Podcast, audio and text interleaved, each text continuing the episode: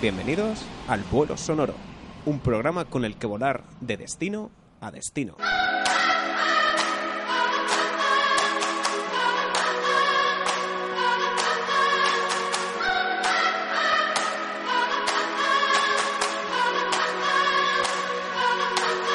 Pilotado por los miembros de la tripulación, Dani, de un viaje creativo, David, de Traga Viajes. E Irene de Traga Viajes. Y Patri de la Cosmopolilla, que está ahora mismo en la isla de los gatos y la iremos contactando durante las sesiones de esta temporada. Hoy volamos a muchas islas. Islas remotas, islas peculiares, islas singulares, islas curiosas, a muchos sitios del planeta.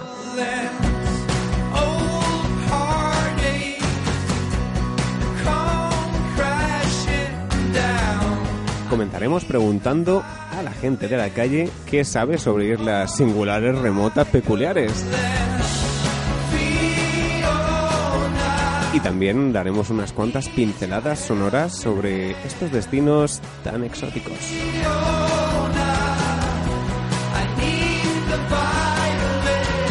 Y daremos paso a la tertulia donde hablaremos de nuestras experiencias en alguna de las islas que hemos podido explorar de primera mano.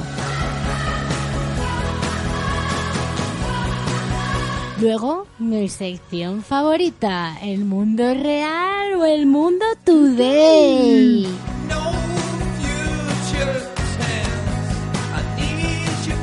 Luego pasaremos a la sección de curiosidades, que en este programa lo vamos a hacer entre todos y bueno, nos hemos preparado algunas islas curiosas que os vamos a contar.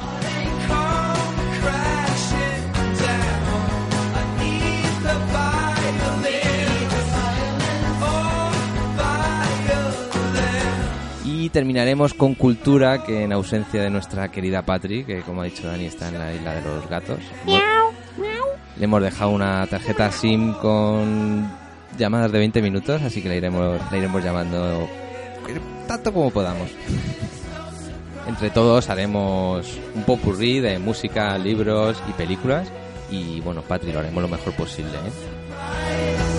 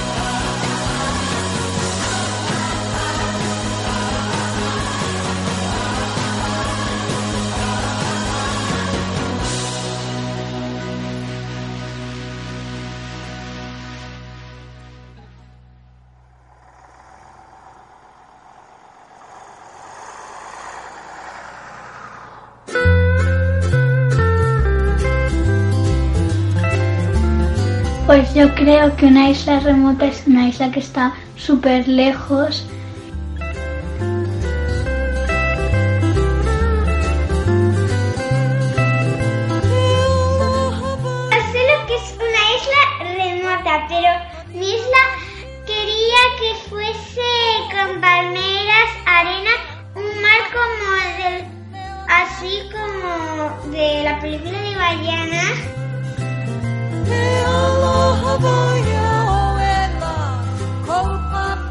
Isla remota me gustaría visitar? Eh, creo que hay muchas. Kiribati en el archipiélago tiene muy buena pinta. Eh, de las que hay allí, muy alejadas.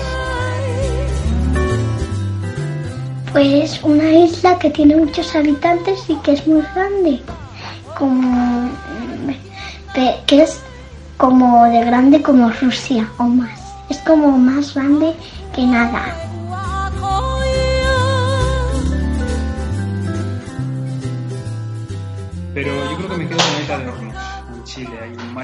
Embravecido, un paisaje espectacular y además con mucho pasado marinero detrás. Me quedo con la isla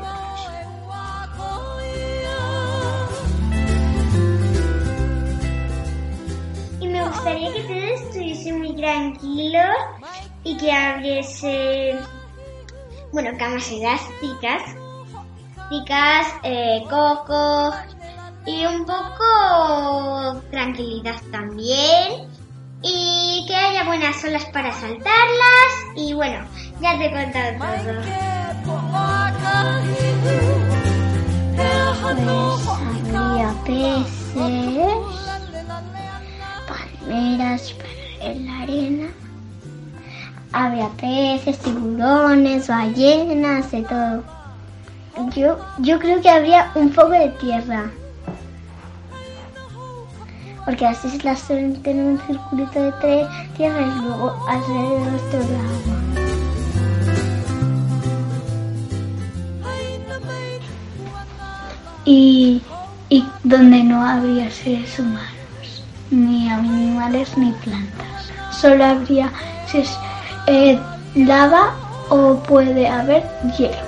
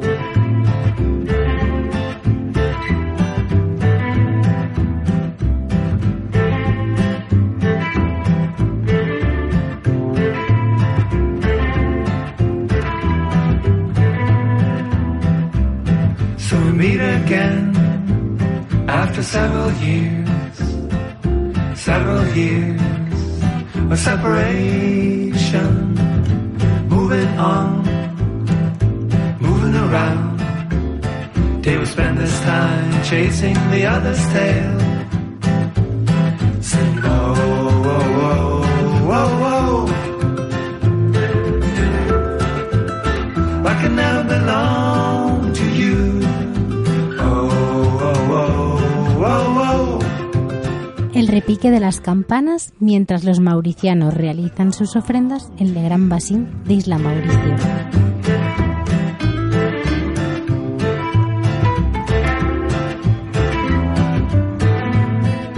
Sentirse deslumbrado ante el azul increíble de la laguna oceánica del atolón Aitutaki.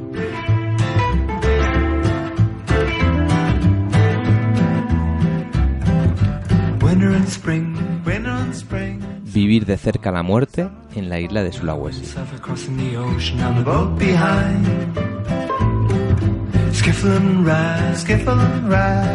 Sentirse diminuto ante la majestuosidad de los lagos y montañas de las islas Lofoten. Singing.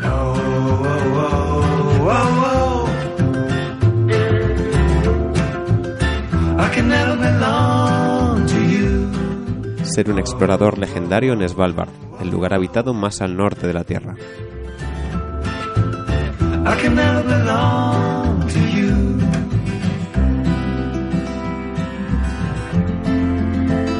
Ser bienvenido en una isla donde no caben los mosquitos.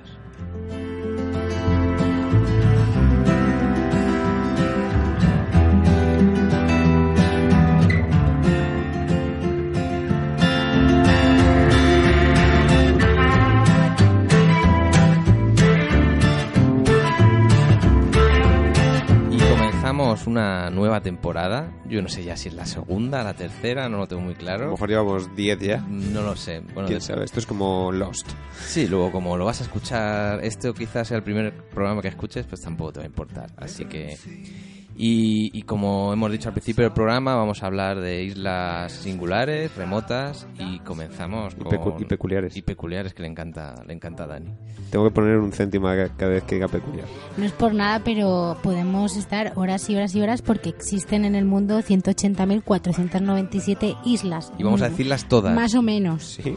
O sea que, oyente que estás ahí detrás, ¿eh? prepárate. Si quieres ir de isla en isla, tienes muchas que recorrer. Y bueno, vamos a empezar la, la tertulia pues comentando un par de islas que bueno, ya sea por por remotas, por curiosas o porque nos apetece decirlo, aunque esté aquí al lado. O porque, o porque nos hayan llamado la atención, porque yo las que he escogido son porque he estado y son las que más atención me han producido. O sea, Hay una que me parece bastante... Bueno, las dos me parecen bastante peculiares, pero hay una que... o sea, a mí me parece muy peculiar, ya el nombre me mola ya. Y, y os, os, os sugerimos que si queréis mandarnos vuestras islas que conocéis peculiares, eh, nos, escribéis, nos escribáis a eh, el vuelo sonoro arroba gmail.com. Efectivamente. ¿Vale? Que, bueno, tenemos una persona encargada de gestionarnos todo, todo el correo que nos llega. Efectivamente, y en Twitter eh, estamos ahí en eh, arroba el. Es que eh, es un verano muy largo y Efectivamente, se nos olvidan las cosas. Arroba el vuelo sonoro. Así que ya sabéis, ahí estamos. Eh, bueno, pues vamos a comentar un poquito nuestra experiencia de esos miles de millones de islas que hemos estado, eh, escogiendo muy duramente algunas de, de esas islas rarunas. Y pues, a ver, ya que Irene ha comenzado con esa cifra hermosa, te voy a preguntar qué islas nos has traído. Pues yo vengo con dos islas que no tienen nada que ver. Eh, una de ellas es Isla Mauricio y las otras son las Islas Lofoten, que son mi predilección eh, en cuanto a islas de invierno. Esas son mis dos selecciones. Eh, en este caso, Mauricio, aparte de ser un nombre que siempre me gusta cada vez que me lo encuentro a un ser humano llamado Mauricio, Es potente. eh, es potente. Eh, ¿Dónde está Mauricio? Mauricio o la República de Mauricio es una isla y un país que se encuentra en el suroeste del Océano Índico, está en África y bueno, más bien entre África y Asia y se puede puedes tomar como referencia para saber dónde se encuentra la isla de Madagascar que se encuentra, bueno, no está muy cerca, pero bueno, a mil kilómetros. Ah, no. Eh, ah, está, está ahí al lado. Pero vamos, está también muy cerca Isla Reunión, Sí, eso te iba a decir que es una isla que en cuanto a naturaleza creo que es brutalmente... Naturaleza, fauna, mm, lo tiene todo, playas, todo, todo. Tanto la una como la otra, porque creo que son primas hermanas, es la reunión y, y es- es la Mauricio. No he estado en reunión, pero son muy, muy similares. Y he escogido Isla Mauricio porque tuve la oportunidad de ir mm, hace eh, tres años eh, con un grupo de bloggers. eh, Patrin ellos, no, no, Sí. será, no será la isla donde está ahora, ¿no? No, no, no. Patri Bueno, está perdida en una isla. Ah, la de los gatos, eh, verdad. de los gatos en Japón. ¿En Mauricio había gatos? Eh, no, había perros, Había había perros, muchos perros. Gatos Patri. también, pero perros muchos. Mm, y la he escogido porque me llamó mucha atención eh, que convivieran allí perfectamente tres religiones. Y podrías estar, pues, eh, una pareja casada mm, con la- la religión islámica y el otro siendo hindú. Y uno puede, cuando nace, pues decidir, pues, ser cristiano y su padre ser hindú y su madre del islam. O sea, es muy curioso. Y por eso he escogido Mauricio, pues, porque, bueno, es una Curiosa isla, es, es curiosa, curiosa. es muy curiosa. Y es una isla que se tiene como un destino más bien para, para luna de miel, pero que tiene más atractivos y es más interesante que solamente ir a tirarse a la Bartola y ir a, a estar ahí en la playa. Y es muy recomendable recorrérsela en coche y descubrir todos los rinconcitos y sobre todo conocer a la gente de Mauricio y un poco la historia de, de la isla, que es curiosa. Bueno. Eh, bueno, también comentabas Lofoten. Yo he traído una que también es, del mismo país, es de Noruega. Eh, Lofoten, en este caso, el grupito de islas, que sí que lo he visto ahí en vuestro, en vuestro blog, Traga Viajes, ahí mm, me quedo flipado con las fotos. Eh, más allá de eso, o sea, realmente cómo es Lofoten, ¿qué es? Porque yo he visto ahí como un, un desperdigado de islas espectacular con imágenes bestiales. ¿Qué es Lofoten? Es un archipiélago que se encuentra por encima del Círculo Polar Ártico y está compuesta por seis municipios. Eh, todas están conectadas entre ellas por puentes y, y son puentes tanto por encima como por- a modo subterráneo y dos de ellas no se pueden acceder nada más que a través del, del aire y vía, ma- Vía marítima. marítima. Sí, cuando Y- dices subterráneo... Es, Es debajo, del agua, es debajo debajo normal. de- del agua. ¿Y qué es lo que tiene? Pues unos paisajes brutales, como he dicho en, en, mis- en mi pincelada, que es sobre mm, sobre las islas Lofoten. Eh, unas montañas, unos lagos, eh, ves cómo se mezcla el- los lagos con el con el mar, eh, no sé, también eh, eh, Paisajísticamente. pais- es, es espectacular y fotográficamente. Es el paraíso de los fotógrafos a nivel de las auroras para fotografiar auroras boreales y enclaves de montañas con nieve y el reflejo de la aurora boreal tanto en lo que es la montaña como en, eh, en la playa o en el mar. Y, y, bueno, uno de los lugares más visitados por los fotógrafos es Hamnoy. Y bueno, pues es un que- hable David también, porque vamos, yo lo conocí, yo lo conocí porque porque David estaba obcecado con, con ir allí a ver la aurora boreal y hacer fotografía en, en allí. Sí, como ya, porque si queréis escuchar más extensamente hablar, hablar de Lofoten y Svalbard, Noruega en general, tenemos otro programa de Noruega que lo podéis escuchar. Pero, eh, como decía Irene, yo llevaba muchos años queriendo ir a, a Lofoten porque seguía a varios fotógrafos que, que, bueno, pues todos los inviernos iban a Lofoten a fotografiar auroras. Algo que para mí era como, mm, algún día lo haré, algún día lo haré. Bueno, ya he visto dos veces eh, auroras, bueno, dos veces. eh, he visto más veces, pero en dos viajes. Y los dos a Noruega. El primero fue en, en Lofoten. Y, ya no solo por ver auroras, sino por eh, si te gusta la naturaleza y el paisaje. Creo que pocos lugares hay en tan cerca, porque en verdad está en Noruega, que es un país eh, que está cerca de España, para los que no se escuchan Pero- de Argentina y vaya, a lo mejor no está tan cerca, pero de España está a tiro de piedra, o sea, realmente es, es Sí, nada. y, y tengo que decir que no solamente está, está el fenómeno de la dama verde, sino que también está el sol de medianoche. Entonces, puede ser un destino tanto de invierno como de verano en el que hacer unos trekkings maravillosos, porque en, en invierno no se puede por el tema de, la- de las nevadas acceder a picos altos, pero en verano pues es muy recomendable y luego pues se puede recorrer perfectamente Mm. en caravana y, y- y alojarse en campings, o sea que está, Sí, hay está muy muchas, bien. hay muchas rutas. En verano, puf, hay una barbaridad de rutas que nosotros por ir en invierno no pudimos, pero bueno, a cambio vimos la aurora boreal. Y tiene muchísimas, muchísimas curiosidades que si queréis verlas, tengo un artículo Chachi Piruli. Efectivamente, lo he leído y mola mucho. Eh, bueno, yo, la verdad es que estáis hablando de toda esa accesibilidad que tiene, eh, bueno, relativa eh, la isla Lofoten y estaba yo pensando en mi isla eh, de Svalbard y es casi todo lo contrario porque aparte que no hay, que no carreteras También de Noruega. es de Noruega efectivamente Y parecen dos mundos diferentes. Totalmente. Eh, bueno, la que yo traigo, una vez que traigo es Svalbard, la isla de Svalbard, que está en el, entre el paralelo 78 y el 82, es decir, está muy arriba. Y tan arriba que la ciudad principal, Longyearbyen, es eh, la ciudad poblada más al norte de, de Europa, eh, donde viven civiles. Hay una un poco más al norte, en la zona de Canadá, que es militar, base militar, lo cual, bah, como no puedo visitarla, pues yo me quedo con Longyearbyen. Eh, y el tema es que, bueno, Svalbard tiene la circunstancia de que hay más osos polares que humanos. Hay 2.000, más o menos, unos 2.500 habitantes humanos en, en Svalbard y hay más de 3.000 osos. Es el lugar con mayor eh, concentración de, de osos polares.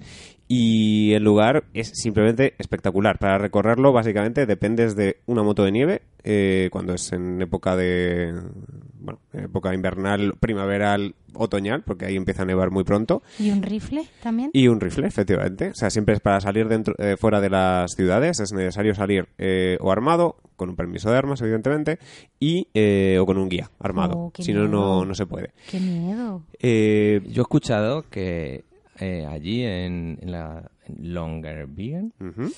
Eh, bueno, imagino que en Svalbard en general está prohibido morirse. Sí, efectivamente. Ay, es que me mola un huevo. Ay, lo que vas a sí. contar, me encanta. Es que es muy rara esta isla. Eh, o sea, tiene de todo. Eh, está prohibido morirse porque hubo un tiempo donde la gente que... Se descubrió, vamos, que la gente que estaba siendo enterrada no se descomponía en sus cuerpos porque nunca llega, el perma- o sea, la, la capa de tierra nunca llega a un punto de temperatura como para que se descompongan esos cuerpos. Con lo cual, eh, era, por un lado, un vector complicado si había alguna infección que ocurrió pues una muerte de marineros a comienzos del siglo XX, que el virus que les mató pues podía a lo mejor reproducirse y había una historia que esto es mitad habladuría pero de allí, de, de Noruega eh, que es básicamente que la gente empezó a creer que podría sobrevivir una vez muerta criogenizada allí. Entonces eh, empezaron a acudir para, para morir allí y ser enterrados allí. Entonces tuvieron que tomar una medida de nadie más se entierra aquí. Es decir, está prohibido morir en Svalbard. Se los llevan al Caribe Sí. allí para que se descompongan. Efectivamente. Sí, sí, o sea, si alguien muere, es. eh, Se los llevan a otro lado sí, y sí, los sí. entierran fuera. Se lo llevan al continente. Efectivamente. Si alguien está cerca o no a morir, fuera. No hay ninguna residencia. Bueno, es que realmente no hay apenas mm, edificios, aparte de hoteles y zonas de investigación, no hay residencia de ancianos, no hay nada donde esté eh, Entonces, gente. la población es no muy joven. Eh, en general sí, es Ujú. población muy joven, hay dos coles y, y realmente, bueno, es que es de investigadores y de turismo, básicamente ese, ese Ah, Hablando lugar. de investigadores, cuéntame qué hay de temas de investigación en Svalbard, que me encanta también esa. Y esa es la otra rarunez de esta isla, que está en la, la cámara de, del juicio final, que es un enorme búnker de cemento donde se guardan todas las especies eh, vegetales, eh, las semillas, eh, en caso de que haya un holocausto nuclear, por ejemplo. Entonces, si nos da por matarnos, ¿Pero lo construyeron a raíz de que Trump ganó las elecciones? no, no, ya Ah, estaba, ya está construido, pero como Trump estaba vivo, por si acaso este llega algún día, pues bueno, pues lo, lo vamos a construir. Y nada, está, está financiado, cofinanciado por bastantes países y sí, está ahí prácticamente todas las especies vegetales eh, del planeta Tierra. Y yo había leído también, pero que una vez que fuiste tú, pues eh, deduje que era una noticia falsa. Que Claro, porque como nos engaña con el mundo real, el mundo today. No, no, no, no, pues, que la ah, leí, la leí por ahí y que tú no podías viajar a Svalbard si no tenías un empleo fijo.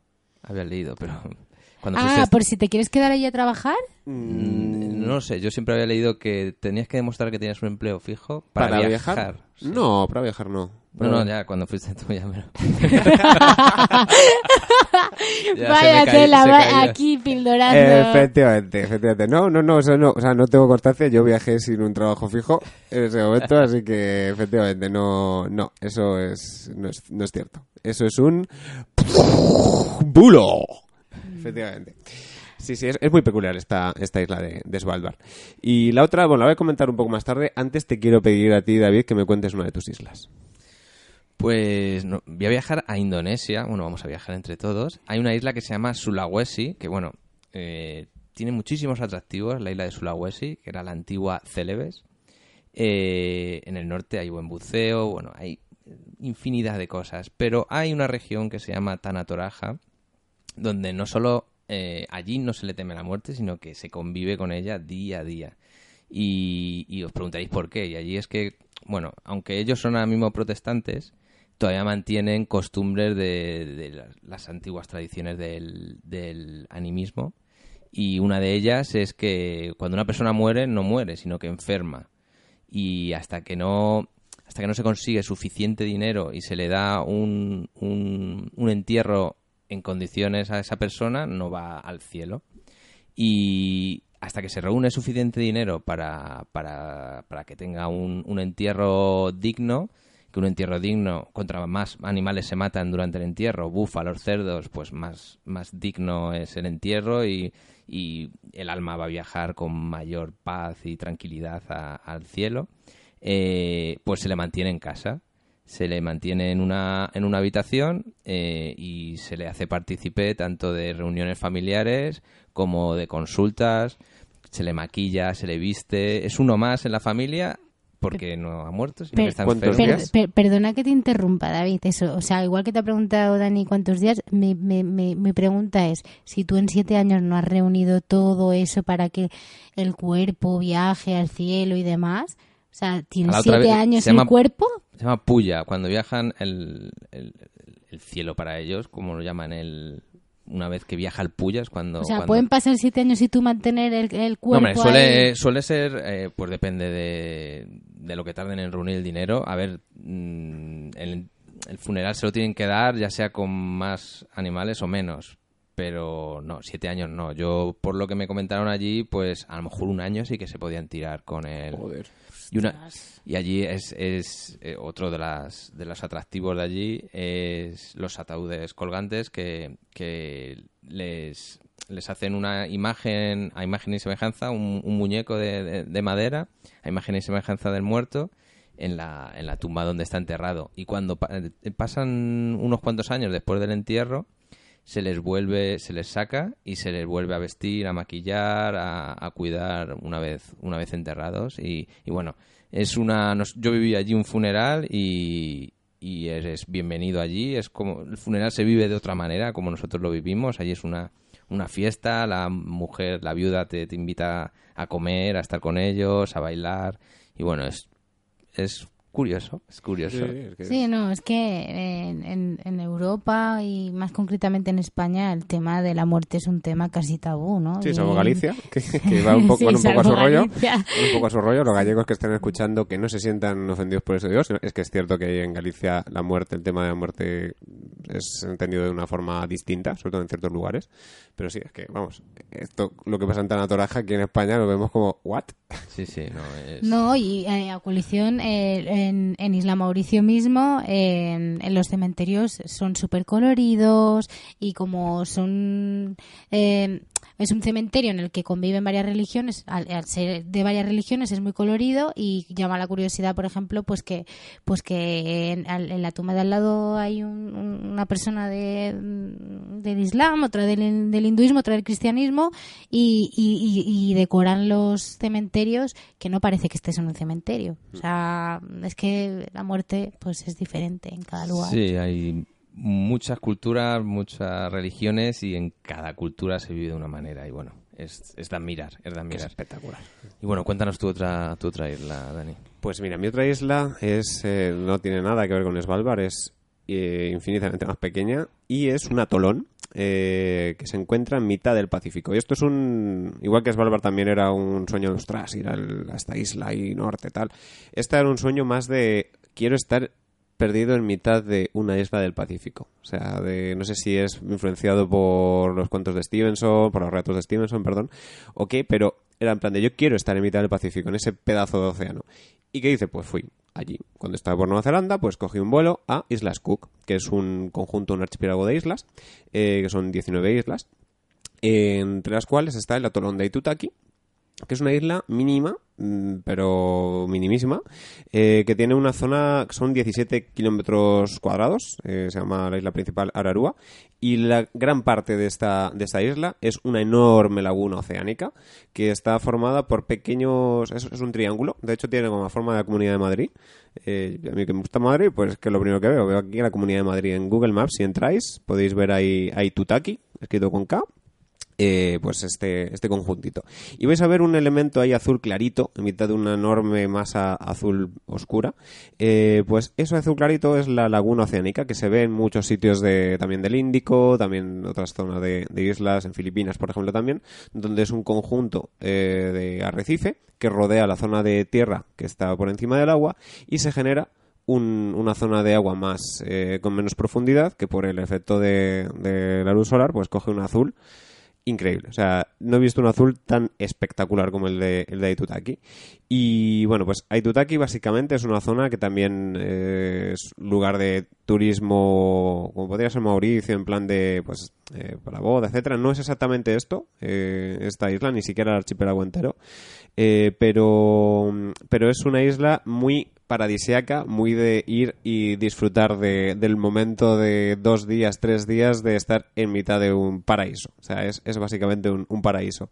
Y estar simplemente flotando en ese agua, para mí es una de las sensaciones más increíbles que he vivido nunca. Mira que yo tampoco soy muy de playas, pero estar allí fue, vamos, o sea, fue increíble, fue increíble. Buah. Y para los oyentes que quieran ir, eh, para disfrutar de, de esas aguas y, y demás, ¿qué, ¿cuál es la mejor época para ir allí? Porque a mí me están entrando ganas de ir, porque este Pues- verano he pisado poco la playa. Pues mejor época te diría todo el año. Eh, básicamente porque en esta zona, que es quizá, bueno, vive ahí las dos temporadas de lluvias, la temporada de mm, temporada seca y temporada de lluvias. Ni siquiera la de lluvias es especialmente preocupante porque caen en forma un poco, pues bueno, de aluvión y después ya, ya no, no hay más lluvia. Pero vamos, el mejor tiempo eh, más o menos fue cuando coincidió mi visita allí, que fue en torno a marzo, pues los meses de enero, febrero, marzo, es una muy buena época para, para visitarla. Eh, quizá más tirando a febrero o marzo. Y se puede llegar desde Rarotonga, que es la capital de, de Islas Cook. Me y desde ahí, encantan los nombres. Rarotonga. Rarotonga. Para ir desde allí, pues es un avioncito con Air Rarotonga, una de las compañías que hace, por ejemplo, el vuelo, o sea, más conocidas, pues ya hace el vuelo hasta, hasta Itutaki. Y se puede hacer expedición de un día, de varios días, dependiendo de cuánto pasta tengas. Porque no es que sea especialmente barato, porque es un, es un elemento de moverte en esa zona, pues tiene su, su precio. No es carísimo, pero no es tampoco especialmente barato. Así que, bueno, es un caprichito, un caprichito pacífico. Pues nada, tendremos que ir, tendremos que ahorrar e ir.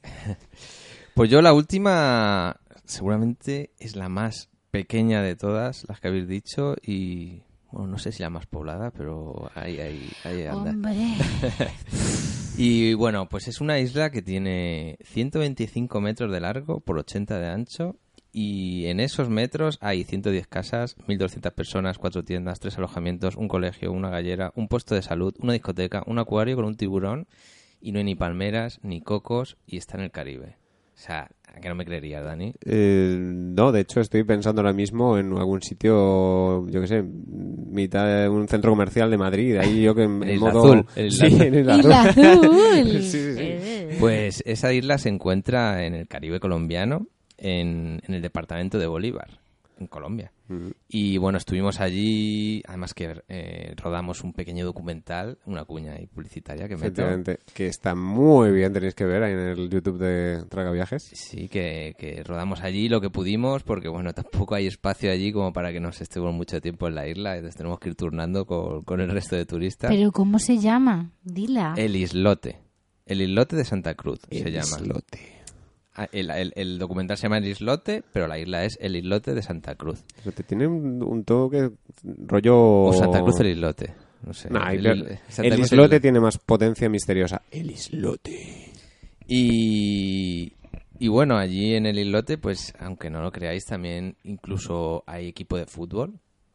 Yo he visto eh, vídeos donde el portero se pone en una barca en el agua y desde tierra le tiran los penaltis y, la- y, el, y el portero subido en la barca se tira al agua, porque claro, no hay otra manera allí. Nah, está haciendo mundo real y mundo No, no, no, que es en serio, que es en serio. Además el, el, ¿Y el el- juez de línea que recorre por encima el- de los tejados o qué? el que creó el equipo era eh, un exportero de la selección colombiana, eh, Tavares, ¿no era? Tavares. Tavares, Sí, posible. sí, sí. Y, y bueno, las casas ya solo se pueden construir hacia arriba porque ya no hay espacio O para... sea, que hay rascacielos. Sí, dentro de poco... vamos, es un Manhattan. Tú ves Manhattan desde arriba y es el islote, pero en pequeñito. Y, y bueno, pues nosotros pasamos allí una tarde de lo más agradable porque no tienen espacio, pero les sobra ganas de, de vivir allí en su isla y no lo cambian por el- la isla más paradisíaca del mundo. Ellos son allí felices y, y vamos, est- cos- cada vez tienen más problemas de pesca por la, por la llegada de cada vez más barcos y que les, que les estropean el fondo marino. Pero, pero bueno, si pasáis por las islas de San Bernardo en Colombia, pues os podéis acercar Sí, por allí. yo, yo pensaba que era más difícil llegar. O sea, no, no fue difícil, pero sí fue el peor viaje de mi vida. Lo siento. El viaje en bote que pasé desde Cartagena hasta, mm, hasta las Islas San Bernardo y luego llegar al islote fue durete. O sea, yo creí que me orinaba en la barca del miedo que tenía. Si no, pregúntale. Dani a, a- David. Y bueno, pero mereció la pena esas tres horas de, de botes para arriba, para abajo, de Sí, ayer- gritos. además, en las islas de San Bernardo, hay, además del islote, hay otras islas que son más curiosas aún, porque son... Hay una isla que es eh, la casa en el agua, que es una casa eh, en mitad del agua y no hay, o sea, es un alojamiento, un hostal y no hay nada más. Es como un islote allí donde solo hay la casa esta y, y bueno, Fiesta y fiesta. Sí, allí va la, la gente joven a, a- a divertirse. Sí, sí, sí. Y está en Múcura también al lado. Pero vamos, que, que es muy curiosa y peculiar. Me encanta esa palabra, peculiar. Ah, Tú pones 10 euros cada vez que es peculiar. Yo un céntimo y tú 10 euros. Eso no vale.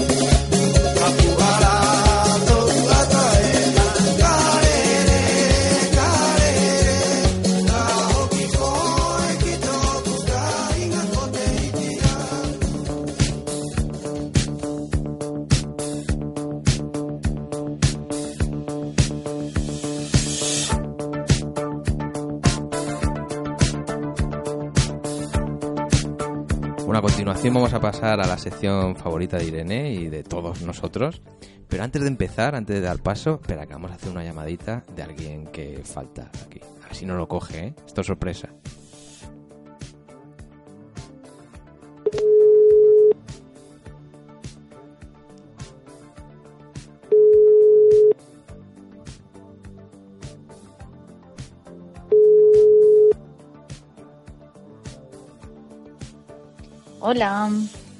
¿El mundo real o el mundo today? Ey. Hola, Patri. Estás en directo ahora mismo, ¿eh? O sea... em- Hola. Hola, ¿qué tal? Hemos contado... Tripulantes del vuelo sonoro. Hemos contado que, que estás en una isla, en la isla de los gatos ahora, que te hemos dejado allí con 20 minutos de saldo y de vez en cuando te llamaremos. Entonces, Exacto. Entonces- Aquí estoy en Aoshima, eh, rodeada de, de lindos felinos, como en, en el mejor de mis sueños. entonces eh, que mejor en el primer programa que hacer uso de unos minutillos de, de la tarjeta SIM que te hemos dejado allí. Que podemos estudiar enviarte otra, depende de cuándo, cuándo Es vaya. lo, lo que nos enrollemos. De eso, porque lo mismo nos quedamos sin saldo. Bueno, te quedas tú. Bueno, y te hemos invitado a qué mejor sección que el mundo real, el Hombre, mundo la- today. La, la sección favorita, sin duda. La, Hombre, a ver, la, la ganadora. no solo de Irene. La ganadora de la tercera temporada tenía que estar con... Vamos, o sea, seguro. O sea, Ah, claro. porque David perdió, vamos... Lo con- no lo he contado, pero ha ganado. O sea, ya solo de la memoria que me venía, tú acertaste Oye, pero ¿y qué haces despierta así en Japón ahora? Bueno, la voz de dormidilla la tiene, ¿eh? Ten- ten- tengo horario gatuno. Miau. Ronronea un poco, por favor. bueno, pues como a los que no sepan lo que es el mundo real, Mundo Today, simplemente explicar brevemente en esta nueva temporada que básicamente son noticias cogidas o de la web de noticias de coña El Mundo Today o noticias mm, que parecen de coña pero que son reales del mundo real. Así que vamos a por ella. ¿Estáis preparados los tres? Desde allí de la de los gatos, que no te chive nadie, ningún gato, que sé yo que, Preparada. que saben mucho los gatos, que no te chiven nada, ¿eh? Bien, vamos para allá. Eh, la primera noticia eh, dice esto. Se buscan trabajadores para cuidar a 55 gatos en una isla griega con sueldo fijo. Qué casualidad, ¿no? Se buscan a trabajadores. ¿A cuántos? Para cuidar a 55 gatos en una isla griega con sueldo fijo. Yo creo que es una es verdadero, además del diario que. No, no lo sé. Yo creo que es verdadera. Yo... Es que yo, yo lo voy a fallar, ya está. Si es que mi línea... Sí me gusta, empezando, empezando la sección con. Veo que Irene sigue con el pesimismo habitual de, no, hombre, que esta vez va a ser mejor. En esta temporada tengo que superarme. Es mi, uno de mis, ¿cómo se dice esto de la lista que tengo De- que de cumplir de este, a- de, de este nuevo año, de esta temporada? Yo digo que es eh, Mundo Today. ¿Y qué dice desde la isla de los gatos? ¿Qué piensan los gatos? Oye, no será el puesto que has aceptado tú, Pati. no se está diciendo que en Japón estás en Grecia. Podría ser, pero voy a decir que mm, es verdad.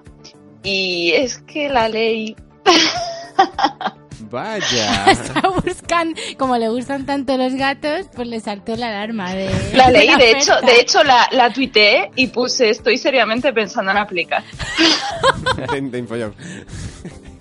Lo que, lo único que no me convenció de la, de la oferta es que eh, era un era un, un contrato indefinido. Entonces, eh, Ah, bueno, claro, o sea, a ver, pues para uno Y allí- un a- tiempecito a- está muy bien, pero Y allí en, Ja- allí en Japón era temporal, ¿no? Y que se bueno, claro, claro, aquí aquí me dejan me dejan estar el tiempo que quiera, yo decido. Bueno, pues nada, pues está bien, está bien. Los pobres bueno, gatos. pues, que uno, se- uno, uno, cero. eh. Pues, eh, en mi línea... Oye, oye, estáis. Todavía no he dicho nada, ¿eh? Bueno, pero no- lo, ha, lo ha confirmado Patrick, coño, que casi aplica. No, no, no. Perdón por el coño. ¿Cómo? Que he dicho coño, eh, perdón. Ah, vale, vale, no, ni, ni lo había, ni había captado. Yo he escuchado coño esta segunda vez. ¿Cómo? ¿Cómo? ¿Cómo? Eh, bueno, después de estas palabras, segunda noticia. Dice así. Proyectan una isla poblada exclusivamente por rubias en medio del Índico. ¿Cómo? Proyectan una isla poblada exclusivamente por rubias en medio del Índico. Proyectan.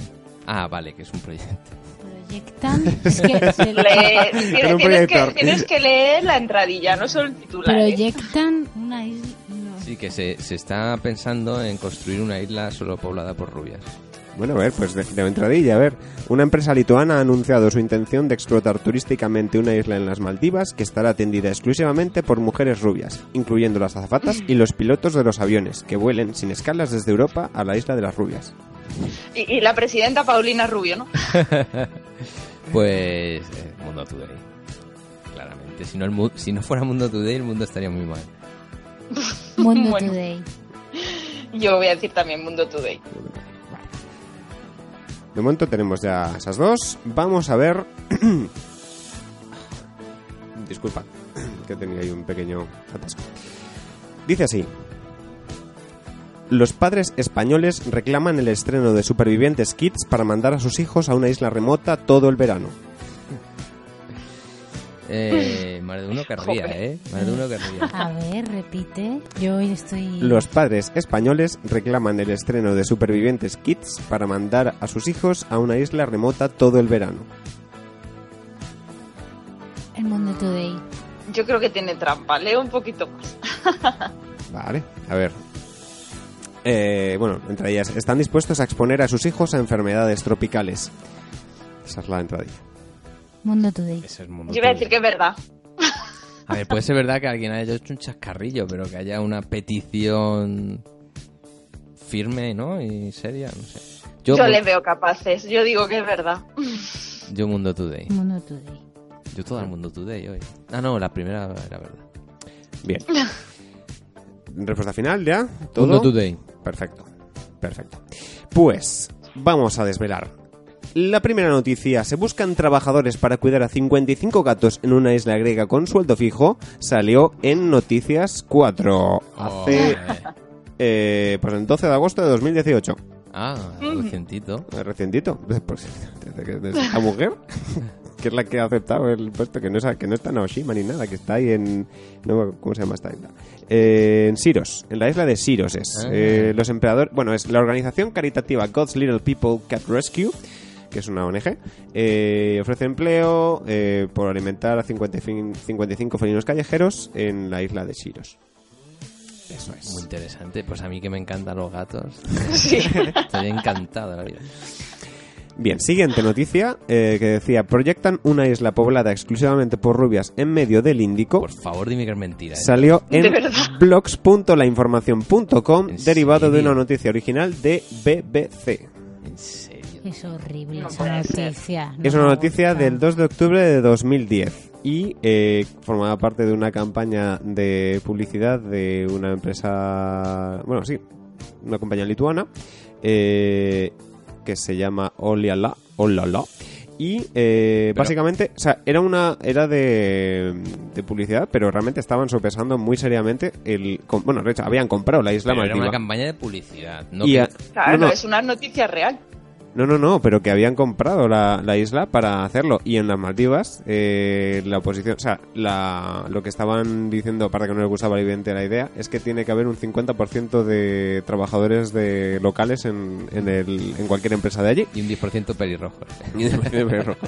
pero que sí, sí, o sea, era, era parte de publicidad, pero que era realmente que habían comprado la isla de Maldivas. Ya, Después ya. no he estado buscando noticias y no he encontrado más datos. Pero bueno, me tranquiliza que sea una campaña de publicidad y no alguien que de verdad quiera eso en el mundo, ¿sabes? Que. No, Bueno, puede- puedes pasar por Turquía, te haces un injerto de pelo rubio y de ahí vuelas a Maldiva.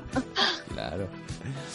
Bueno, esa es, la, esa era la noticia. Y la tercera que he leído es: los padres españoles reclaman el estreno de Supervivientes Kids para mandar a sus hijos, joder, que largo es, a una isla remota todo el verano. Salió en el Mundo Today. Efectivamente, Ah. efectivamente. Bueno, pues entonces hemos empatado Patri y yo, ¿no? No, no, yo he perdido. No, yo no, dije no. la segunda, dije que era Mundo Today. Ya, Sí, yo sí, también. O sea, no, que era real, que era real. no, esta, no, no. la del Mundo Today ha dicho que era real, Patri. Ah, entonces he ganado yo. ¿Sí? Sí, sí, sí, te has estrenado, te has estrenado ahí. Fernando, señor. Empiezo fuerte. Empiezas fuerte. ¿Y Irene? ¿Qué tal? Yo he adivinado una, nada más. Bueno, bueno. No, igual que bueno, Patri, no pasa Claro, nada. hombre. Igual que la, la ex ganadora del concurso. Tus seguidores están tuiteando a tope ahora mismo. Están diciendo, vamos Irene, tú puedes... Voy a remontar esta temporada. Claro que sí. Pues, Pues nada. pues nada, que desde allí... Oye, aunque- que, que- que- que le estamos gastando mucho, Sí, mucho, mucho, saldo. mucho saldo, mucho saldo. Que aun con la ayuda de los gatos no has podido, pero en la siguiente seguro que ya ganas a estos dos. Sobre todo Irene, que está, que está siempre ahí Oye, pero si victoriosa. pero si le llamamos nosotros, no, No, gasta- no me, no po- ga- no me puedo relajar, está claro, está claro. Si la llamamos nosotros, no gasta saldo, ¿no? Sí, porque está recibiendo una llamada del Ah, a extranjero. cobro, a cobro, a cobro revertido. Eh, claro, es que se lo hemos repetido todo. Qué malos. Bueno, Patri, sigue disfrutando de tus gatos. Muchas gracias. Miau. Esperamos por aquí alguna vez, Patri. Volveré. Adiós. chao, chao. Chao. Va subiendo la corriente con chinchorro y atarraya, la canoa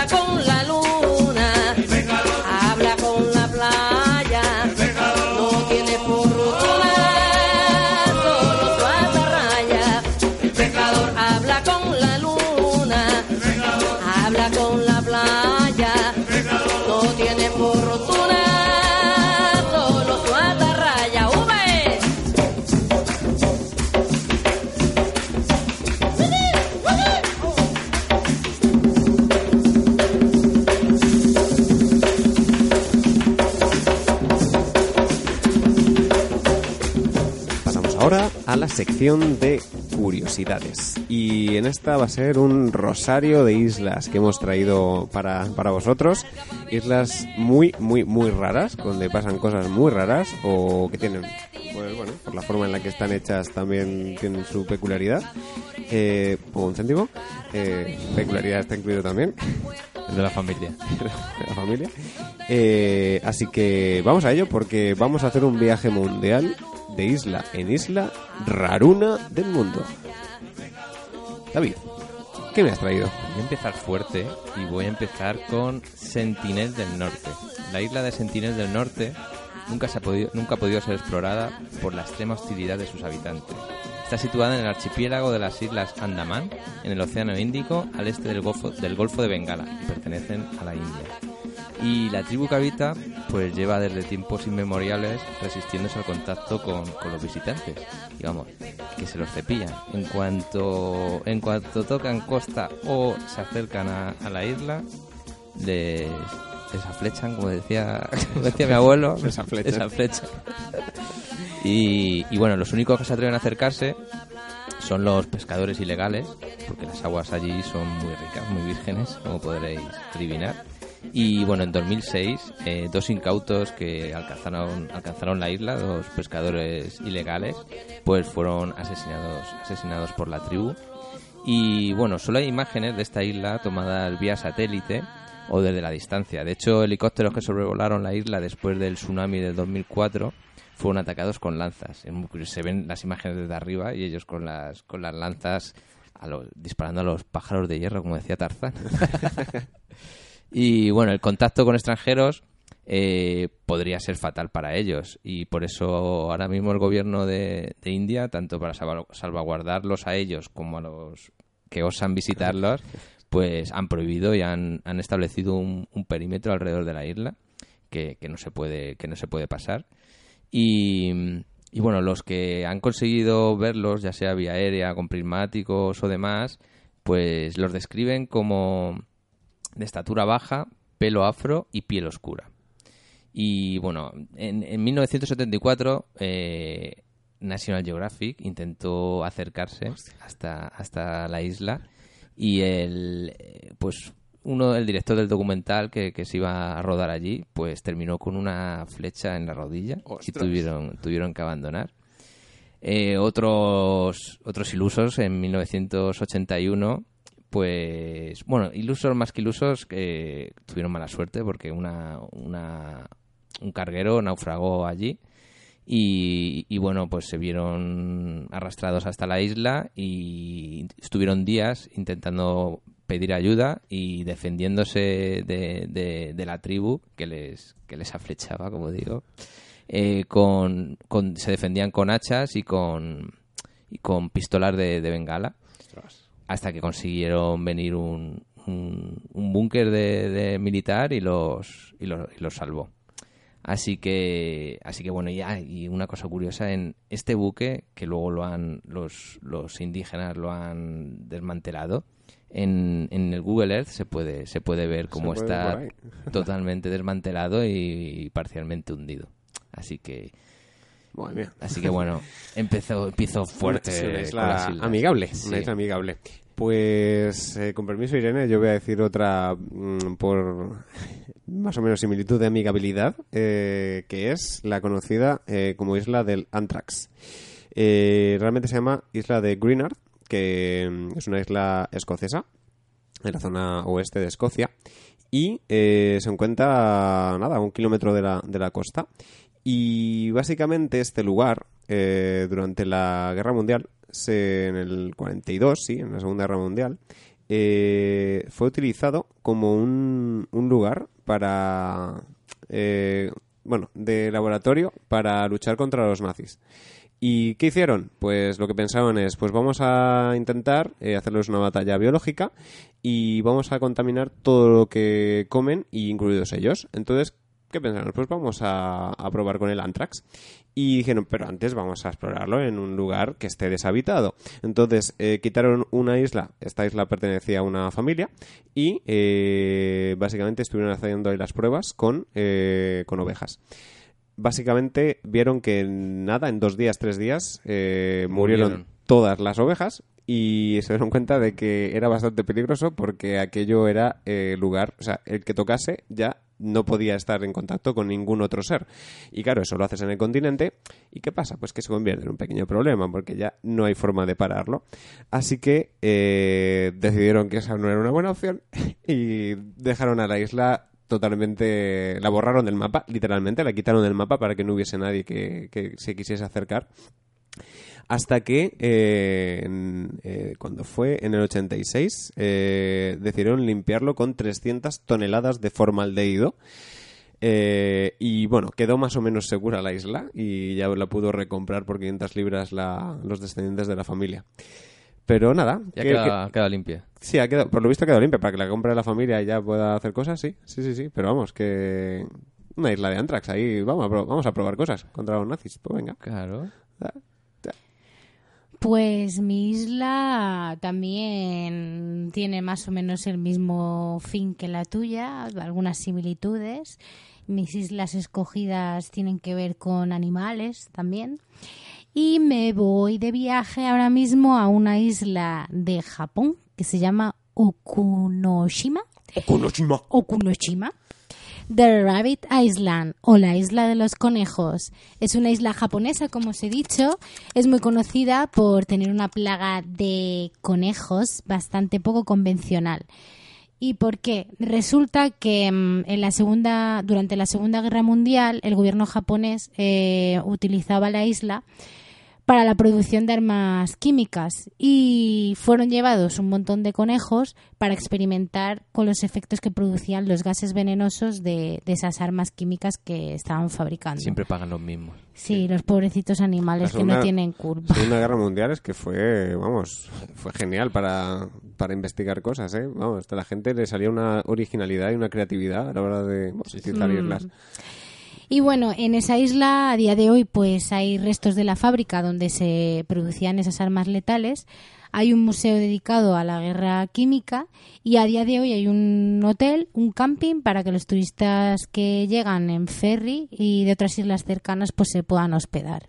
Y básicamente pues pues eso está plagada de conejillos por ese motivo. Pues bueno, yo también os traigo ahora la... O sea, las suyas están remotas, pero es que la mía es la más remota del planeta. O sea, Julio Verne la llamó la isla del fin del mundo, para que os hagáis una idea. Y se halla a 1600 kilómetros de la Antártida. O sea, allí a... Allí. Donde iba a decir un dicho de los que a mí me gusta, pero mejor no lo digo. Y bueno, se tiene constancia de la existencia de esta singular isla desde el 1 de enero de 1739, cuando una, expedi- una expedición francesa pasó por allí de casualidad eh, y registró su existencia, pero no su localización exacta, de tal forma que el capitán Cook pasó por la zona, pero no, no encontró nada. Entonces, durante, durante mucho tiempo se pensó que, que en verdad lo que habían visto era un iceberg y allí no, no había nada. Pero, pero en 1964 eh, un helicóptero sobrevoló por primera vez la zona y, eh, y efectivamente había allí una, una isla que es considerada la más remota. Ay, perdón. Perdonado. ¿Cómo se llama la isla? Porque lo te lo perdono, porque estoy, Yo estoy esperando a que la- eh. a que la Estoy diga aquí yo. mordiéndome las- Isla, Yo- Isla Boupet. Bupet. Bupet. Yes. Yes. Bupet. Yes. es que, Bupet. Y es lo que- más es que- curioso- Es que bilingüe no se da cuenta a veces. Lo más curioso es que el helicóptero, cuando sobrevoló, vio que había eh, un bote con un chaleco salvavidas. ¿Y quién carajo llegaría hasta allí en un bote? Y bueno, cuando volvieron a pasar, eh, días después ya no estaba el bote. Así que bueno, eh, apuntarla en la lista, Isla Sí. Boubet. Bupet, perfecto. Sí. Bupet. Me, me- me interesa. Quiero ir. Claro. Quiero ir. Quiero ir a... A la que pasas por la Antártida te pilla. Porque estoy buscando un chaleco además, que me va a venir muy bien. Sí. Así era ese. Bueno, pues eh, yo voy a hablar de otra isla que no está tan lejos y está en Brasil. Eh, se llama Isla de Aquimada Grande y se conoce como la Isla de las Víboras. ¿Y por qué? Porque tiene un reptil por cada metro cuadrado. Básicamente, eh, o sea, poner un pie ahí es muerte. Sí, es caminar Caminar sobre... Sobre víboras. Sí, o sea, hay un metro cuadrado, eh, también de, como hay habladurías de, lo- de gente local de, de la zona de, de Brasil, de la costa de Brasil, que hay hasta 5 por metro cuadrado. O no sé, no se habrán puesto ahí a contarlas. No sé quién la habrá contado también. Pero vamos, que es de esas islas de que está depoblada, por cierto, mm, es obvio, pero los biólogos se acercan pues para hacer estudios y cosas. Y control de población. y esas Control de cosas. población de serpientes, sí, efectivamente. Pero, pero vamos, que es de esas islas de que caes de casualidad y es como la isla tuya de Andamán. O sea, Sí, sí, qué mala suerte que hayas naufra- que, o sea, que naufragues y te toques esa isla al lado. Joder, Ya ves. qué, qué mala suerte. Pero bueno, eh, pues es la, la isla de Aquimada Grande. Irene, ¿qué nos cuentas? Pues la mía va también otra vez de animales y mm, es de el imperio de los gatos. No es la isla donde se encuentra nuestra compañera Patri, que es Aoshima, la, el donde está Patri ahora mismo, pero es Tashirohima, mejor conocida como la Cat Island, la isla de los gatos, en la que viven más gatos que personas. Está en Japón. Los gatos parece que gobiernan la isla y son considerados ya como dioses porque se considera que al alimentarlos parece que, que trae buena suerte. Y, y lo curioso de, de esta isla es que eh, Tashirohima se considera que es una villa casi terminal dado que aproximadamente el 80% de su población supera los 60 años. Quiere decir que como los gatos tienen siete vidas, ¿no? Eso es lo que dicen, pues viven más los gatos que los propios eh, ciudadanos de la isla. Así es. Pues Yo es que ya con las mías eso, eran tan buenas que no traía más. Así que si quieres tú decir más, vosotros... Yo iba, yo iba a comentar una que la había sacado como noticia, esta isla en el Mundo Today, una cosa que pasó en mayo, pero bueno, puedo contarla ahora porque también tiene otra peculiaridad, que es eh, una isla que se conoce por eh, una hiperpoblación de sapos ciegos. o sea, Sí. sapos, y Sapos además ciegos. Eh, sí, es eh, esta isla también brasileña. eh, pasamos ahí de, de isla brasileña isla brasileña. Se llama Fernando de Noronha. Y Espérate, repítela. Fernando de Noronha. Noroña. Es que solo puedo decir Noroña con esta voz. O sea, Pero que no sé si parece que sea gallega en vez de No brasileña. Fernando de Noroña. Noroña. No sé, no sé pronunciarlo, disculpadme amigos.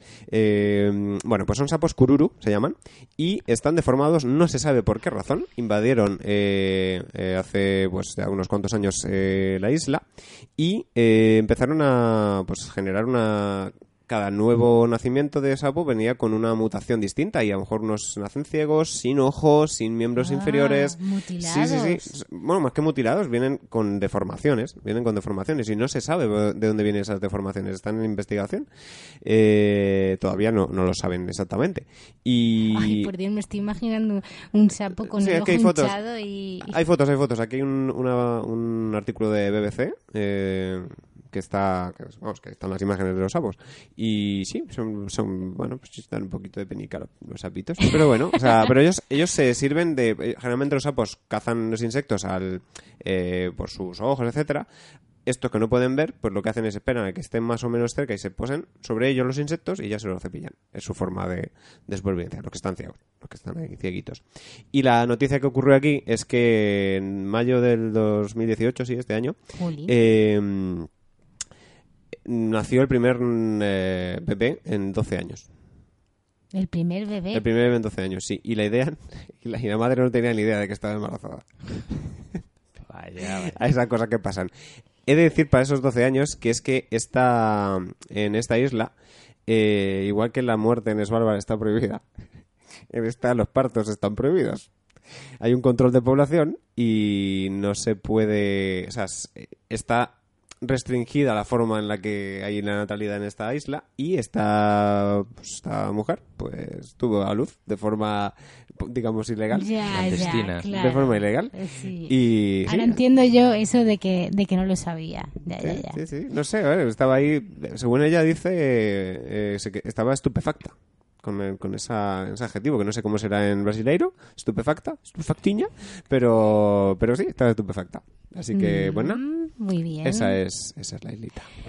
Yo traigo una más y traigo unas poquitas más, pero a ver, la, que, la última que traigo es so- sobre otro animal, ¿vale? Que es la, la isla del éxodo de los cangrejos, que se llama la Christmas Island, porque se descubrió en la Navidad de 1643 por William Minors y es una pequeña isla australiana.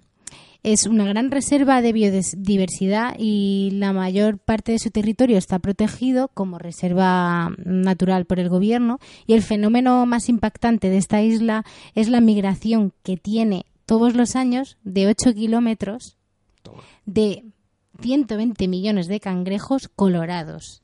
¿Vale? En, la- en esta isla también la curiosidad es que hay una superpoblación de hormigas araña amarillas que cuyas víctimas de estas eh, hormigas arañas son curiosamente esos cangrejos colorados con los que la hormiga escupe su veneno en el caparazón del cangrejo los deja ciegos, como a los sapos Los que tú has dicho, los pobres sapitos, que se los dejan ciegos, y los pobres cangrejillos pues mueren a los tres días.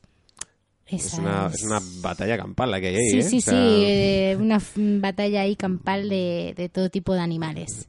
¿Y National Geographic no ha rodado un documental? Algo tendrá, probablemente. tendrá, ¿no? Algo tendrá por ahí. Sí. Bueno, antes de que diga la, la, la serie de, de- de islas conforman, ¿no? ¿Es? O algo Sí, así. con formas así. Yo, a, mm, a colación de lo que decía Dani, de la isla suya que, que era Teda- Tedax, ¿no? O- Antrax. Antrax. Antrax, Antrax. ah, vale. Tedax son los que desactivan bombas. Antrax. Bueno, David se está ahora mismo descojonando después de su... Pero no, no, este motivo viene porque eh, antes ha visto una película en la que estaban lo- los TEDx desactivando Ah, una, amigo, una todo bomba. tiene relación. Todo- Tiene, todo tiene su relación. Además se parecen. no, pues hay una isla en Japón que se llama Miyakejima Jo, Japón tiene todo tipo de islas curiosas, ¿eh? que sufre, sufre una alta actividad volcánica, eh, por lo que se producen mucho, muchas fugas de, de gas en, en- en la isla. Y eh, los habitantes están, tanto los habitantes como los visitantes, están, si están eh, alejados de la zona de alarma, están obligados a llevar 24 horas una máscara. Y es muy curioso ver fotos de... Bueno, ahora ya las, las máscaras eh, en el siglo XXI son un poco más discretitas, pero ves fotos del pasado y tienen máscaras de toda la cara que les ocupa y van a hacer la compra del pan con su máscara. Mola. Sí, sí. es un- Y me he acordado con, con tu... ¿Con el Antrax? Con el Antrax, sí. Qué bueno. Sí, sí. Eh, pues yo quiero visitar esa isla. Que también quiero una máscara. Quiero un, un, un flotador, o sea, una... un- Bueno, pasando ya, las voy a nombrar así rápido, ¿vale? Mira, hay una isla en Taiwán, eh, que es la isla de Gui, de Guishan, que tiene forma de tortuga, la llaman la isla tortuga. Luego, en Ecuador, concretamente en las Islas Galápagos, hay una isla que tiene forma de caballito de mar, que es la isla Isabela. Luego, eh, hay un grupo de islas en Malasia que tiene forma de, smi- de smiley, o sea, de dos ojitos y una, una boquita de estas feliz, que está formada por las islas de Manukan, Mamutik y Suluk. Luego hay una isla con forma de media luna que está en, en Hawái, que es Molokini, que es un cráter volcánico en forma de media luna. Luego, uy, esta. ¿Cómo lo digo para que no suene tan mal? En las islas Fiji hay una isla que tiene forma de miembro masculino. De O pene. sea, de, De pene, de minga. Sí, de minga, de, De prepucio. de rabillo, De- colilla, de pues eso, tiene forma Ah, de mira. pene. Ah, mira. Bueno. Luego hay una isla que tiene forma de boomerang, que es el grupo de islas de, que se llama Spratly, que está en, en un archipiélago del mar de la China meridional, localizado entre Filipinas y, y Vietnam. Luego hay una isla en forma de pez en Croacia. Forma de pez, Vale, vale. forma de pez, ¿vale? Y luego en las Islas Filipinas, pues que son un montón de islas, es aproximadamente unas 7.000 y pico islas, pues como hay tanta diversidad, pues hay muchas formas. Hay una que concretamente está en la isla de Palawan, eh, más bien en el archipiélago de Bacuit, que se puede realizar con el island hopping que se hace en el nido, que es la Helicopter Island, que tiene forma de helicóptero.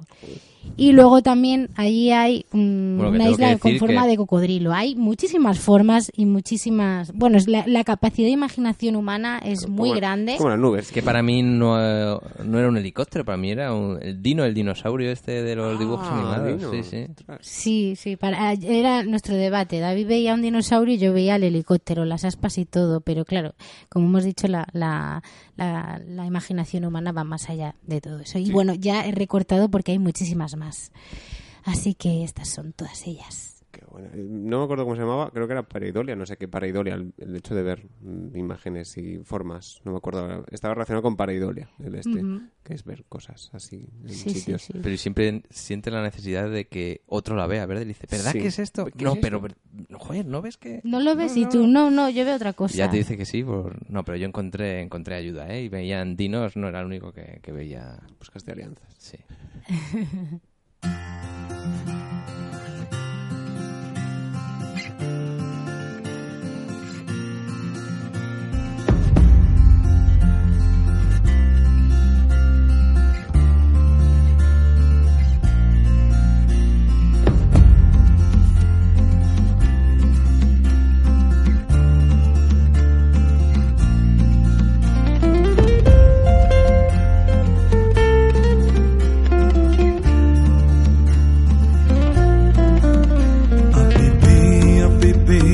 titahu avaa itanamau ievaa fanarahi fanahupu theorahi theoiti ia inaine no te mata mataiturai ia naho naho no te mata ita o, tarawa tarawa e matai i E vite mauta amu. E tō te penue O te i e ropu. Ia ine ine no te mata i turai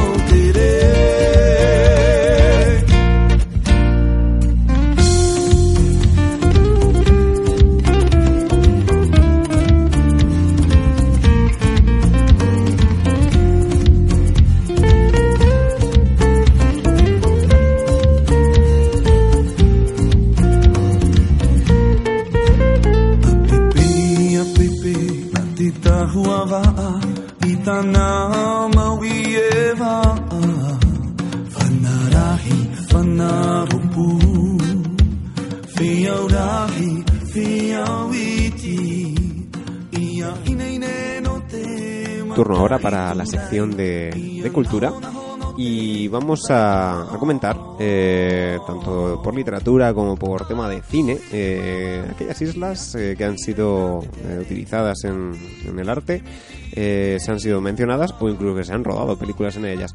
Voy a empezar con los libros y simplemente voy a, a citar eh, tres obras donde las islas son las protagonistas. Eh, la primera de ellas es un clásico, es En los mares del sur de Robert Louis Stevenson. Eh, esta es una obra que el escritor eh, eh, Stevenson pues creó cuando de tres viajes que hizo a, a la zona de, del Pacífico, estando él enfermo de, de tuberculosis. De hecho fue como, como tratamiento. Eh, pues en estos eh, distintos viajes eh, fue haciendo diferentes paradas a las Islas Marquesas, el segundo viaje fue a las Pomotú y el tercero a las Islas Gilbert. Y bueno, pues él va narrando cada una de estas experiencias, también de una forma muy etnográfica, lo que iba viendo, pero siempre con, el, con esa parte narrativa de, Stevenson. Otro libro es Las Islas Felices de Oceanía. Eh, una odisea en kayak por el Pacífico. Es del eh, escritor de viajes eh, Paul Theroux, Paul Theroux eh, que es básicamente un viaje que él hizo en gran parte de tiempo en kayak en diferentes islas de toda esa zona de, del planeta. Y Potterug es mm, un escritor que tiene muy mucho sentido del humor. Eh, también va haciendo sus propias visiones un poco sarcásticas, a veces irónicas, de lo que va descubriendo. Y es un viaje por muchísimas de estas islas, por la Salomón, por Fiji, por Tonga, por Samoa, por Tahití, las Marquesas, eh, la isla de Pascua. Eh, es una experiencia para el que quiera conocer también sobre islas mm, remotas. Este libro es muy interesante. Y sobre islas remotas, precisamente, el último libro que voy a recomendar, que se llama Atlas de Islas Remotas, eh, 50 islas en las que nunca estuve y a las que nunca iré, de Judith Shalansky. Es un libro con una edición preciosa, es eh, de los que más me gusta, eh, donde se puede ver los mapas de cada isla eh, de una forma bastante cartográfica. Y eh, Judith Zalansky lo que ha hecho es buscar información de toda la vida y por haber, explorando cada biblioteca, sobre cada isla, cada una de estas islas. Y son islas, mm, como dice, que están muy, muy, muy inaccesibles. Y es, una, es un- es un viaje muy, muy, muy diferente y muy, muy singular este que, que hace Shalansky. Lo recomiendo totalmente. Eh, esa es la parte de literatura. En la parte de cine, que evidentemente esta la tenemos muchísimo más eh, metida en el cerebro porque son muchas imágenes las que se han rodado en muchas, muchas islas. Eh, y a colación de Svalbard que comentaba al principio, pues viene una que básicamente se utilizó también por el tema del oso polar, que es la brújula dorada. Y en la brújula dorada, rodada en, ese, en, esa, en esa zona del planeta, un, visitan un país eh, que es el país del oso polar y básicamente Svalbard le viene como anillo al dedo. Esa, esa es una de mis, aportaciones de cine, pero creo que vosotros habéis cogido unas cuantas más, así que... Sí, bueno, yo, Irene, creo que unas cuantas más. Yo, hay una que, que me encantó y, y que tengo que volver a ver, por cierto, que Irene creo que no la ha visto y verla con ella, y es Shutter Island. Y bueno, DiCaprio es el protagonista en esta En- esta y, en muchas más películas, porque en la mía también, pero Ah. pro- prosi- prosiga Sí, usted. DiCaprio es el protagonista, como decía, de, de esta adaptación de la novela de Martin Le- Lehane, filmada por Martin Scorsese, en la que un agente de la ley llega hasta la misteriosa isla de Shutter Island, frente a la costa de California, para investigar la desaparición de un paciente eh, que está atrapada en el psiquiátrico de la isla. Y bueno, es una prisión laberíntica a cuyas trampas no, no pudo sucumbir ni siquiera el personaje de DiCaprio. Y bueno, eh, os la recomiendo a todos, que seguramente la mayoría la habréis visto, pero, pero bueno, ¿y tú, Irene, cuál nos recomiendas? Pues la mía es la en- cuyo protagonista es el mismo que, que la tuya, Leonardo DiCaprio, que es la de la playa, que se rodó en el año 2000, en la que Leonardo DiCaprio nos descubrió en esta película de Danny, Danny Boyle, una de las islas más paradisíacas y más impo- imponentes, no importantes, sino imponentes del mundo, rodada en la pequeña isla de Kopipi en Tailandia. Y bueno, su impresionante vegetación y el azul turquesa de, de sus aguas pues hizo que, que se hiciera muy conocida y mm, por culpa de esta película que eh, lo que sucede cuando en las películas salen escenarios muy bellos es ahora- que y ahora Instagram. Instagram sobre todo también, es que, claro, se dan a conocer destinos muy paradisíacos que luego son un alma de, do- de doble filo. Que lo que ha sucedido este año ha sido que en febrero de este año, en el 2018, pues salió una noticia, bueno, salió en bastantes periódicos, pero yo la pude leer en, en La Vanguardia y es que temporalmente eh, Bay cerrará, la, o sea, la bahía de My Bay eh, cerrará eh, por, por la gran cantidad de turistas que buscan inmortalizar el escenario de la película que no permite que los arrecifes de coral se regeneren. Entonces eh, se dijo que, que el cierre no concernía a- por culpa de los turistas, sino por los barcos que llegan. Y bueno, pues va a permanecer cuatro meses cerrado el, el acceso a través de- del que se suelen atracar los barcos y por tanto no va a ser tan fácil acceder a la isla y que se espera que en octubre pues eh, se vuelva a reabrir la- porque es la temporada alta en la zona y es el, el- el turismo es el sector que mantiene en más mantiene en pie a Tailandia Claro. y esa es una de las películas mías escogidas. Otra de las películas que he elegido, que tenía más en la lista, pero ya quería barrer para el terreno nacional, es la de Lucía y el sexo, que fue rodada en 2001. Esta película que es de Julio Medem está cargada de erotismo, nos descubrió una de las joyas más brillantes del Mediterráneo, que es Formentera, cuya protagonista de la película es Paz Vega. Y mm, este rincón de las Islas Baleares está repleto de playas vírgenes, de agua cristalina. ¿Quién no conoce Formentera? Que aunque sea muy... yo. Ah, bueno, pues, pues te tengo que llevar. Yo sí, es espectacular. Es espectacular. Es, hombre, ya está mucho más masificada. Sí, Yo he visto pero- reportajes de, de cuando casi nadie la conocía y de la época hip, de los hippies españoles que se iban allí a, a Formentera y, y de cuando yo estuve he visto las diferencias y, ostras, hay muchísima diferencia, pero aún así mm, no deja de ser una, un- una isla preciosa. Y bueno, os dejamos con un tema que me encanta, que me encanta de, de esta película, que es mm, Me voy a morir de tanto amor de Alberto Iglesias.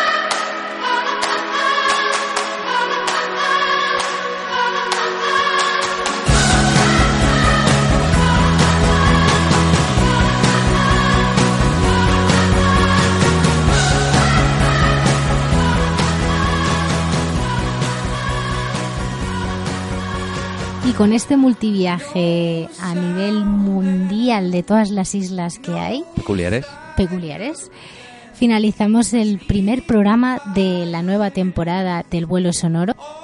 Y recordad que si queréis dejarnos en nuestro correo electrónico de elvuelosonoro.gmail.com nos podéis escribir con vuestras islas. O el Twitter también, el vuelo sonoro. En Twitter, arroba. Arroba el vuelo sonoro. Nos vemos en el siguiente programa. Hasta luego. Adiós.